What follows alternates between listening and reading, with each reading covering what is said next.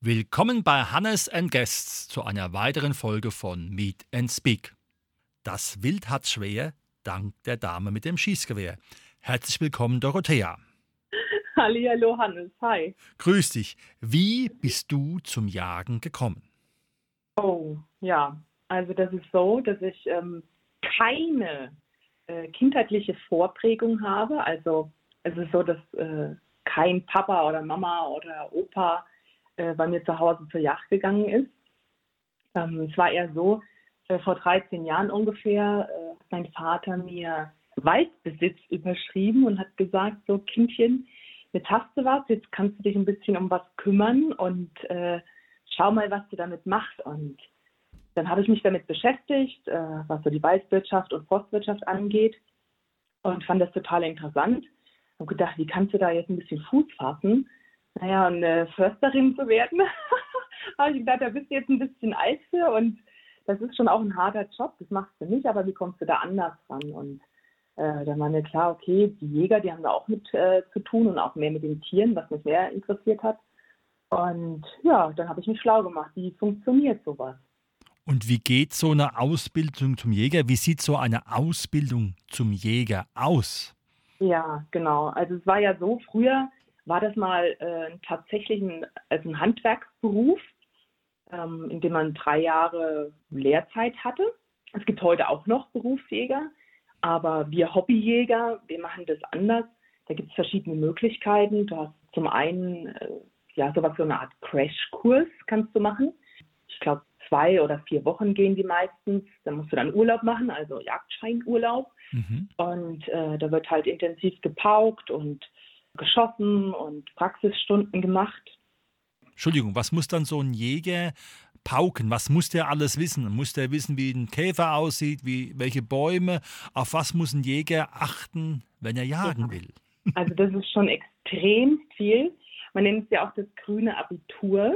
Oh. Und äh, ja, es fängt an von Wildbiologie, also wo man dann auch mit dem Veterinäramt zu tun hat und Wildkunde äh, fast schon studieren muss.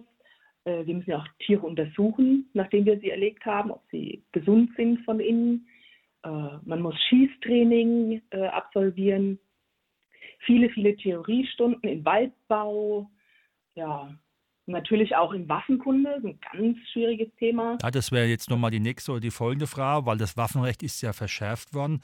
Was muss man dabei beachten, weil eine Waffe und Munition sind ja tendenziell getrennt aufzubewahren?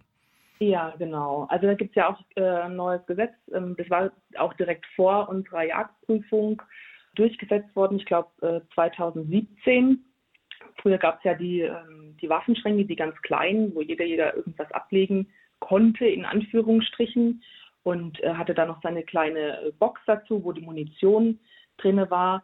Und das ist geändert worden. Jetzt gibt es richtig sichere, hochsichere Waffenschränke äh, der Klasse 0 und 1. Also das besagt ganz einfach, der Klasse 0 beispielsweise gibt es welche über 200 Kilo und unter 200 Kilo und je nachdem kann man äh, verschiedene Anzahlen an Langwaffen und Kurzwaffen ähm, darin aufbewahren. Und das wird auch kontrolliert, sehr scharf sogar von der unteren Jagdbehörde und auch Polizei. Und ja, da wird man schon äh, gut überprüft und das ist auch anständig. Hat ein Jäger auch Kurzwaffen? Weil tendenziell ist ja der Jäger vom Bild immer mit dem Schießgewehr unterwegs. Ja, ja, das stimmt. Also primär brauchen wir Langwaffen. Also das heißt ein Gewehr, mit dem wir quasi ja, auf die Jagd ganz normal gehen. Aber wir dürfen auch zwei Kurzwaffen erwerben und führen. Ähm, das brauchen wir, äh, um zum Beispiel Fangschüsse anzutragen. Also wenn jetzt mal ein Schuss fällt, der das Tier nicht sofort tödlich trifft, ähm, sind wir verpflichtet, aus Tierschutzgründen sofort das Leiden zu beenden. Mhm. Und dann ist es schwierig, mit einer großen, langen, schweren Waffe, mit dem man ein Fernglas auch drauf hat, an das Stück heranzutreten und dann noch durchzuschauen und es zu erlegen. Das geht nicht. Da brauchen wir dann eine Kurzwaffe, um den Fangschuss, also den tödlichen Schuss, sofort äh, zu vollziehen. Oder auch eben eine kalte Waffe, das geht auch. Das ist dann das Messer, ähm, mit dem wir das Leiden dann ja, beenden, wenn es denn mal nicht so geklappt hat. Aber das ist eher sehr selten und man muss auch keine Kurzwaffe haben. Mhm. Ich habe zum Beispiel auch keine. Du triffst immer. ja, naja, ich muss das schon zugeben, ich trainiere sehr, sehr viel das Schießen, mhm. damit es enorm wichtig ist, eben äh, da wenig Fehler zu machen. Das passiert auch mal, aber da haben wir dann auch professionelle Hilfe in Form von Nachsucheführern, wenn mal ein Stück äh, ja, einen weiteren Weg absolviert noch und äh, die erledigen das dann auch ja, mit dem Hund und ihrer Waffe. Wunderbar. Ja. Wenn man jetzt sich vorstellt, du gehst auf die Jagd. Wie muss man sich das vorstellen, wenn du sagst, heute Sonntag oder Samstag, die Nacht ist mir, ich gehe jetzt auf die Jagd. Was muss man alles vorbereiten? Was muss man mitnehmen? Wie sieht so eine Nacht oder eine halbe Nacht auf einem Hochsitz aus? Ja, das ist interessant. Jetzt wird brisant. Nee, also ähm, ich bin auch alleinerziehende Mutter, das muss ich dazu sagen, und da gestaltet sich manchmal die Situation etwas schwierig, beziehungsweise ähm, man kann ja nicht das Kind nachts mit auf Jagd nehmen. Das funktioniert ja nicht. Mhm. Und als allererstes versuche ich natürlich erstmal mein Kind bei der Oma dann unterzubringen und pack dann meine Sachen aber schon, also mein ganzes Equipment, Gewehr und der Rucksack und jetzt im Winter Ansitzsack, ganz, ganz wichtig, es wird wirklich kalt und Hund muss dabei sein und da packe ich alles ein, bringe meinen Sohn zur Oma und fahre dann direkt ins Revier. Und dann, da weiß ich vorher natürlich schon, wo ich hin möchte, mhm. wo ich vielleicht schon was in Aussicht habe oder wo die Kamera mal was beobachtet hat. Und dann wird sich angesessen und dann sofort äh, schalte ich um und bin im absoluten Ruhemodus und genieße jede Sekunde der Freiheit. Das heißt ja. natürlich auch die Geräusche des Waldes bekommst du natürlich voll mit. Ja, also es ist wirklich ein absoluter Genuss. Also muss ich wirklich sagen, das ist, macht Jagd für mich aus. Du hast aber also, dann auch vorher schon Spuren mal gelesen oder unter Umständen äh, vielleicht das äh, Wild auch ein bisschen angefüttert mit entsprechenden Essenssachen, damit sie da auch in der Nähe sind oder ist es wirklich äh, der absolute ja. Zufall? Nee, also Zufall ist immer schwierig, das, das ist auch mal so, aber wir haben ja verschiedene Möglichkeiten auf bestimmte Flächen, Waldflächen, darf eine bestimmte Anzahl oder Gewicht an Kirrung gebracht werden. Ich glaube, auf 90 Hektar sind, es 5 Kilo. Also zum Beispiel ein Salzleckstein, um es plakativ zu sagen.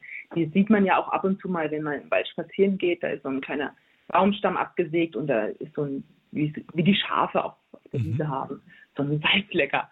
Und äh, an solche Kirrungen nennt man das ja, setzen wir uns dann an, weil das Wild auch in, in, den Zeiten des Fellwechsels oder in Notzeiten einfach den Bedarf an Mineralien hat. Und dann begeben sie sich dann zu bestimmten Zeiten, Esungszeiten, in bestimmten Rhythmen dorthin. Und ja, dann müssen wir vorher schon bereit sein und müssen da lange sitzen, dass sie uns nicht wittern oder sehen und hören. Und ja, wenn es der Zufall will, dann kommt auch was was meistens nicht so ist. Das muss man auch dazu sagen. Der Jäger sitzt meistens, um die Zeit der Natur zu genießen.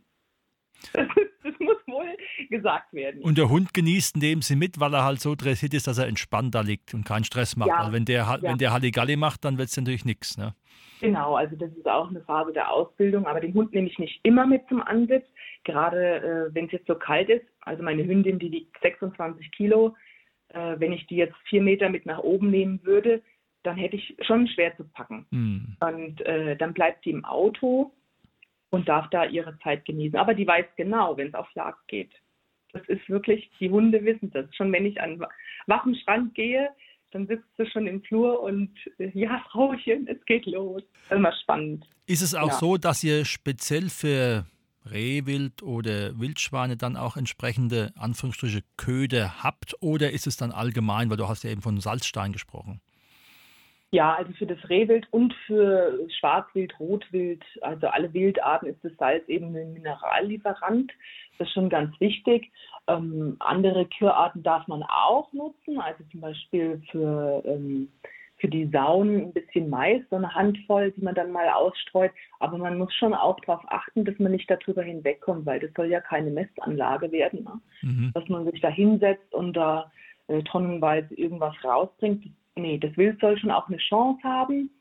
Ja, und das Jagen soll das Jagen bleiben und nicht äh, der Massenzuchtveranstaltung. Welche Gedanken gehen oder gingen dir durch den Kopf beim Töten eines Lebewesens? Ha, ja, das ist eine ganz besonders wichtige Frage, finde ich. Und anders als vielleicht viele Menschen äh, glauben, machen wir Jäger uns ganz viel Gedanken, bevor wir schießen oder bevor wir ein Stück, so nennen wir ja die Tiere, der Natur entnehmen. Also gibt es auch gewisse Anforderungen, Schonzeiten, also Zeiten, in denen das Wild nicht geschossen werden darf. Mhm. Beispielsweise das Rehwild ähm, hat jetzt im Winter zum Beispiel Ruhepause. Und ab dem 1. Mai dürfen dann Rehböcke und Schmalrehe, also das sind die quasi die Kitze vom nächsten nächsten Jahr, dürfen dann ab 1.5. erlegt werden. Und äh, dann gibt es auch Abschusspläne, also müssen so und so viel Rehwild zum Beispiel in diesem Bezirk, weil es vielleicht eine hohe Wilddichte hat, erlegt werden. Davon so und so viele alt, alte Stücke, jüngere Stücke, männliche Stücke, weibliche Stücke. Und das müssen wir auch vorher, bevor wir das überhaupt in Betracht ziehen, etwas zu erlegen, richtig ansprechen. Also so nennen wir das, wenn wir quasi qualifizieren, was ist es für eine Bildart, männlich, weiblich, alt, jung, ja. Und dann gibt es auch andere Anforderungen. Erst die jungen Stücke vor den alten Stücken, ja, schwach vor stark, schon ganz wichtig. Und bei den Sauen müssen wir natürlich auch bei der Reproduktionsrate aufpassen. Ne? Das ist ein heikles Thema. Früher waren ja die Schwarzwildbestände viel niedriger, weil es ganz harte Winter gab. Und die Sauen haben einmal im Jahr gefrischt, also meistens Ende Januar, und haben fünf bis sechs oder bis zehn auch äh, Frischlinge gehabt. Und die wurden erst im nächsten Jahr dann wieder beschlagen. Dadurch, dass eben keine harten Winter sind, die Esungsangebote extrem sind durch die Landwirtschaft, haben ja Maisfelder noch und nöcher, äh, Rapsfelder. Also die haben ja ja, ein, ein Fressangebot ohne Ende. Und dadurch ist die Reproduktionsrate sehr, sehr hoch. Also zum Beispiel ein Frischling, was im Januar geboren wird, kann momentan in der jetzigen ja, Natursituation auch im Herbst schon beschlagen werden. Mhm. Also die sind dann um die 25, 30 Kilo und sind dann schon zum Teil führende Bachen. Mhm. Und wenn die dann frischen, drei Monate drei Wochen und drei Tage später, dann ist das ja, wenn man das ausrechnet, ja, dass die dann auch wieder diese vielleicht fünf bis zehn Frischlinge wieder im Folge halben Jahr quasi beschlagen werden, dann ist das eine ja, Verdreihundertfachung. Das ist, also das ist wirklich Wahnsinn. Und deswegen sind auch die Bestände so hoch. Die meisten sagen immer, ah, die Jäger, die schießen immer zu, aber zum Teil müssen wir der Sache auch oder der Lage auch Herr werden. Denn in Berlin sehen wir es ja zum Beispiel, oder Brandenburg, da stehen die ja in den Vorgärten. Mhm. Ja. Und das kann halt wirklich zur Plage werden oder auch gefährlich. Ja. Weil so Schwarzwild lernt ganz, ganz schnell und ist halt auch ähm, ein wehrhaftes Wild. Ja, da kann es schon auch mal zur Sache gehen. Und nochmal zurück zu der ja. Frage, was genau. geht, geht, dir da was durch den Kopf oder ist das äh. einfach dann ein mechanischer Prozess, der bedingt durch das Üben mit dem Schießgewehr auf, auf Scheiben dann sozusagen nur noch durchgeführt wird? Ja, also es ist so, ich habe schon einen Ablauf drin. Ich weiß ganz genau, okay, jetzt habe ich das richtig angesprochen. Ich weiß genau, das Stück ist richtig, das darf jetzt entnommen werden. Dann mache ich mich fertig und weiß, was ich zu tun habe. Aber in dem Moment, an dem es wirklich soweit ist, denke ich an was anderes. Da habe ich meinen Einkaufszettel im Kopf. Hört sich blöd an, aber ich lenke mich da äh, mit vor der Nervosität einfach ab, ja, weil wir kriegen da auch Jagdfieber und der Puls geht hoch, weil die Tatsache, dass man da was tötet, ist, ist ja da. Mhm. Das wissen wir ja auch, ne? Und das macht ja auch was mit uns. Und dann denke ich dran, jetzt ist äh, genug Butter im Kühlschrank und hast du die Milch und dann bricht auch schon der Schuss. Und ja. Das Tier muss aber möglichst stehen, ne? Ja, ja, es muss breit stehen, also so, dass wir quasi das Herz, das Blatt nennen wir das, direkt treffen. Es darf nicht spitz stehen oder nach oder von hinten her oder es darf auch nicht liegen oder auf den Läufen sein, also dass es unterwegs ist. Das geht gar nicht. Es muss ein ganz stiller Moment sein, dem es möglich auch noch äh, möglichst auch noch den Kopf nach oben hebt, dass der Körper gestreckt ist. Wenn das nicht so ist, dann, dann darf man nicht schießen. Das mhm. ist einfach so. Das geht nicht. Ne? Also ein verletztes Tier ist ja gegen das äh, Tierschutzgesetz und das ist strafbar. Ja. Und das sind dann wie viel Meter Entfernung ungefähr? Also das kommt ganz drauf an. Ich sag mal, die Maximalgrenze wäre jetzt für mich ja 120 Meter im ja, circa ungefähr. Also schöner ist es, wenn es näher dran ist, aber dann besteht ja auch die Gefahr, dass das Tier dich mitkriegt. Ne? Und jede einzelne Bewegung oder jeder kleine Windhauch, der deinen Geruch dahin wehen würde, äh, das würden die sofort mitkriegen und wechseln. Ja. Gab es sonst schon mal irgendwelche Störungen im Schießbetrieb, dass da ein Mitternachtsjogger einfach mal vorbeigehüpft ist? Oder war das eher die Ausnahme? Ja, also ja, das habe ich ehrlich gesagt schon oft gehabt. Dadurch, dass ich in Stadtnähe jagen gehe, habe ich sehr, sehr, sehr viele Fußgänger, Wanderer und manchmal auch Hooligans ja, die da, da durchströme. Und ja, manchmal ist es positiv, weil sie das Wild aufmachen und das dann quasi zum Bewegen animieren. Es ist aber nicht schön für das Tier, weil das, ähm, oder die Stücken, weil die beunruhigt werden. Ja. Deswegen, ja, viel Ruhe ist wichtig für das Wild. Es soll ja wild bleiben und nicht domestiziert werden, womöglich noch.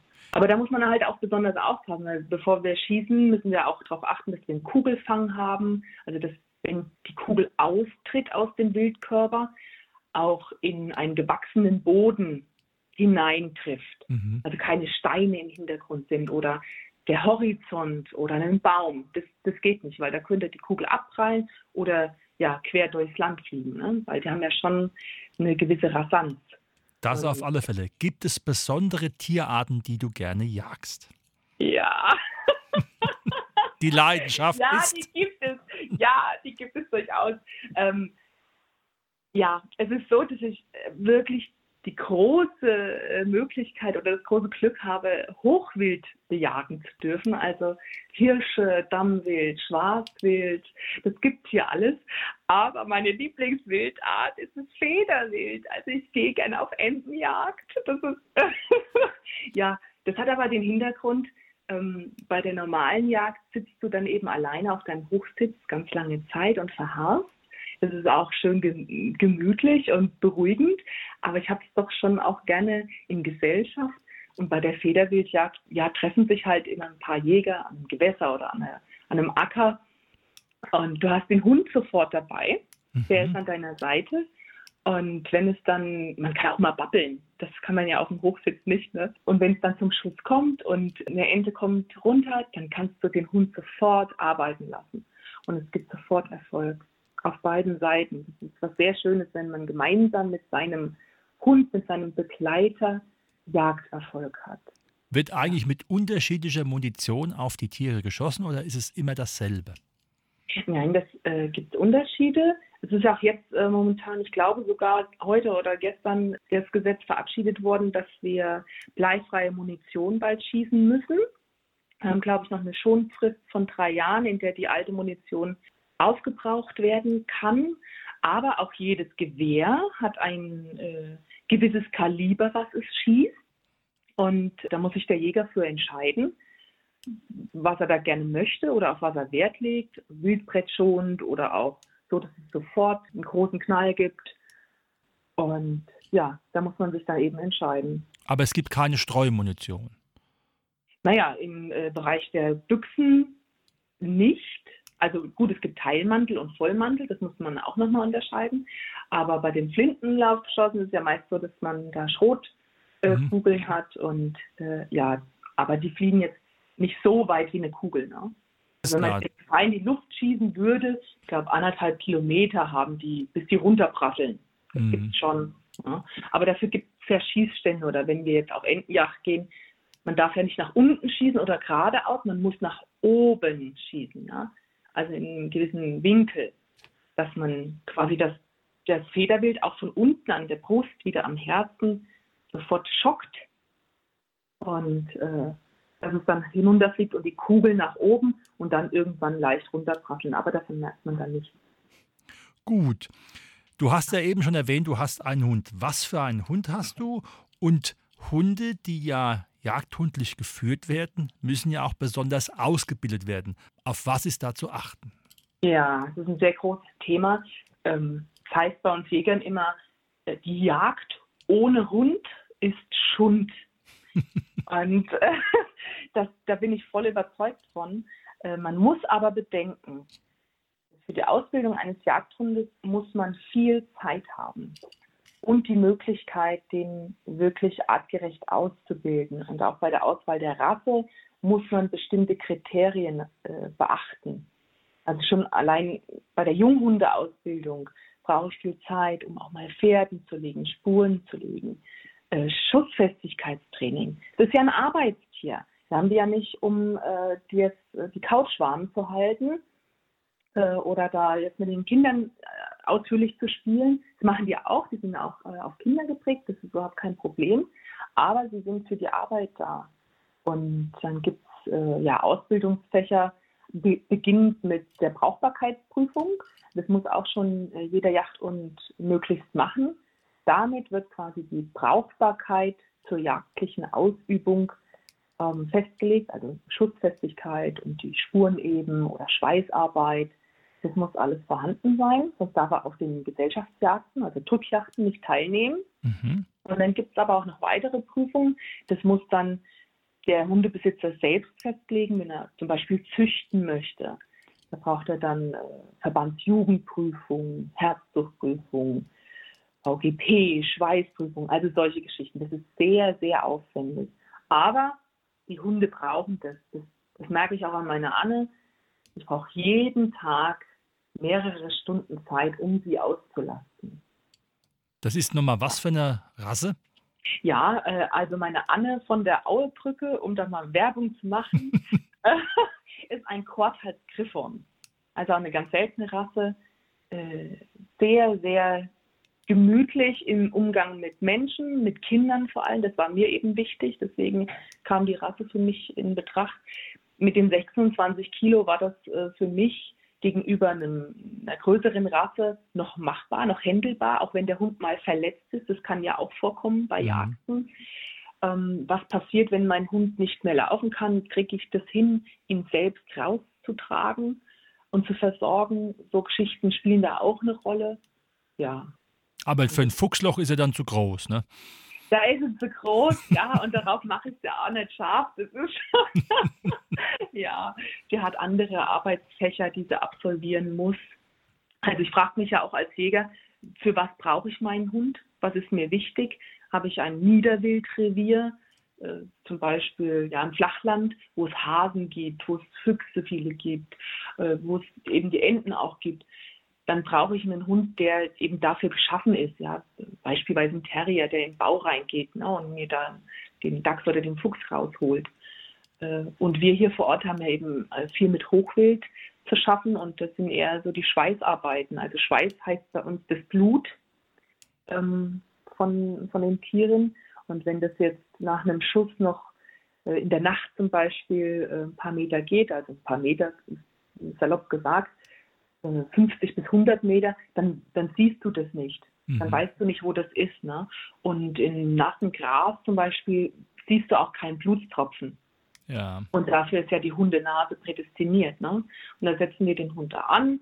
Am Anschuss, den suchen wir erst, wo haben wir hingeschossen, wo ist das beschossen worden. Und dann sucht der Hund mir das Stück und ja, immer der Nase nach. Und dann zeigt er mir an, hier Frauchen, hier hast du dein erlegtes Stück und dann freuen wir uns beide. Ja. Sind Jäger, Jägerinnen ein besonderes mhm. Volk und eine besondere Community? Oh ja, oh ja, würde ich sagen, ja. Also ich glaube, das kommt auch schon aus dem Ursprung, äh, dass das ja eigentlich ein Handwerksberuf war. Es gibt äh, eine eigene Sprache schon allein, ja, die Weidmannsprache. Wir sehen auch anders aus. Ja Yachtkleidung an. Manche bezeichnen uns ja auch als Waldschrade. Ja, und wir verhalten uns auch, denke ich, manchmal äh, etwas anders, weil das in der Gesellschaft ähm, keinen hohen Stellenwert mehr hat. Mhm. Man wird auch oft als Abschlachter oder Schießhütiger bezeichnet.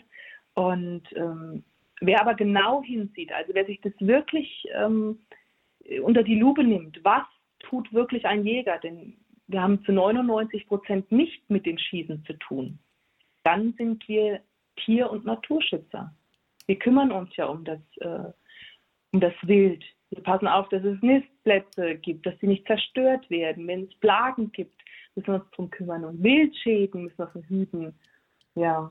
Und wir kümmern uns natürlich auch um, um die, die nachfolgen, die Jungjäger und äh, zeigen auch den Kitas zum Beispiel, den Wald, wie das Ganze funktioniert, wie das mit dem Wild so ist. Also wir kümmern uns viele, viele andere Sachen.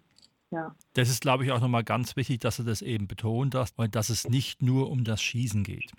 Ja, ganz genau. Das ist auch wirklich wichtig. Und wir haben ja auch ähm, eine Art Brauchtum. Das feiern wir auch. Das ist auch ganz, ganz wichtig fängt an, wenn, wenn ein Stück erlegt wird, ist es nicht so, dass wir das jetzt rausschleppen und dann einfach irgendwo in den Kühlschrank hängen, sondern das ist eine Art Ehrfurcht vor dem Lebewesen, dass wir auch dankbar sind, dass es quasi für uns sein Leben gelassen hat, dass wir uns davon ernähren können. Und dann gibt es sowas wie Brüche, also man nimmt von, von einem Baum drei Zweige, da gibt es auch bestimmte Baumarten, die wir da verwenden, und gibt dem Stück den letzten Bissen. Also das kommt dann ins Gespräch rein, ein, ein Zweig. Mhm. Ähm, ein Zweig kommt auf den Schuss, auf das Blatt. Es zeigt an, ist es Männlein oder Weiblein. Ja. Ähm, und der letzte Bruch, der gilt dem Erleger mit der Verbundenheit zum Stück. Und das wird auch in aller Ehrfurcht zelebriert. Und wir bleiben auch manchmal einige Minuten dort und verharren neben dem erlegten Stück, um einfach die Dankbarkeit zu zeigen und das, was gerade erlebt wurde, zu verarbeiten. Ja. Das ist auch manchmal nicht ganz einfach. Wir machen uns da schon auch Gedanken. Und äh, bei mir ist es zum Beispiel so, was ich erlege, das nehme ich auch zum größten Teil immer mit nach Hause weil äh, das unsere äh, Nahrungsquelle darstellt. Mhm. Mein Sohn und ich, wir essen fast ausschließlich wild in jeglicher Form und nicht wie altherkömmlich nur in Bratenform oder so. Da gibt es halt auch Spaghetti Bolognese oder äh, Pulle Duck sogar und, und, und. Also wir machen da wirklich alles, was mit normalem Fleisch in Anführungsstrichen gemacht wird, eben mit Wild. Und, das bereitest ja. du dann also auch alles selber zu oder nach in dem Fall? Ja, ja. Also es ist ja, ja schon fast eine Metzgereisache damit dabei. Ne? ja, das sind auch so Punkte, die man da in der Jagdausbildung eben erlernt. Ne? Da hatten wir vorhin auch noch gar nicht drüber gesprochen. Es gibt ja diesen Drei-Wochen-Kurs. Und dann gibt es noch die Möglichkeit, ähm, die fundierte Ausbildung eben zu machen in einer Kreisjägerschaft zum Beispiel vor Ort. Und das sieht so aus, dass man meistens so ungefähr ein halbes Jahr hat, in der die Ausbildung ist zweimal wöchentlich Theorie und einmal Praxis. Und in der Zeit musst du halt deine gewissen Stunden auch nachweisen mit einem Jagdpaten. Musst du dann noch in der Zeit, wo du eben nicht in der Schule bist oder am Schießstand, musst du deine jagdliche Praxis äh, unter Beweis stellen und kriegst das dokumentiert und musst das auch der Behörde zukommen lassen und das wird geprüft, bevor du überhaupt zur Prüfung zugelassen bist. Mhm. Und wenn du dann zugelassen wirst, dann darfst du an der praktisch-mündlichen Prüfung teilnehmen, an der theoretischen, die ist dann schriftlich, und an der Schießprüfung. Und dann hast du noch drei Jahre Probezeit. Ja, also das ist schon wirklich ein langer Weg zu einem guten Jäger, einer guten Jägerin. Dorothea, ja. wenn jetzt ja. jemand sagt, das fand ich super interessant, wie ja. und auf welchem Weg kann er dich finden, wenn er Kontakt aufnehmen möchte mit dir? Also mit mir kann man äh, sehr gerne Kontakt aufnehmen äh, via Instagram. Da bin ich die Jagdmaus 1. Ja, es ist ein öffentlicher Kanal. Ich äh, freue mich da über jeden Interessierten, der mich da anschreibt und ich beantworte gerne Fragen. Ist überhaupt kein Thema. Wunderbar. Das war's heute mit unserer Sendung Das Wild hat's schwer, dank der Dame mit dem Schießgewehr. Dorothea aus Thüringen hat uns wunderbar informiert. Vielen herzlichen Dank. Ich danke dir, Hannes. Weidmanns Heil. Ja, Weidmanns Dank. Bis denn. Tschüss. Tschüssi.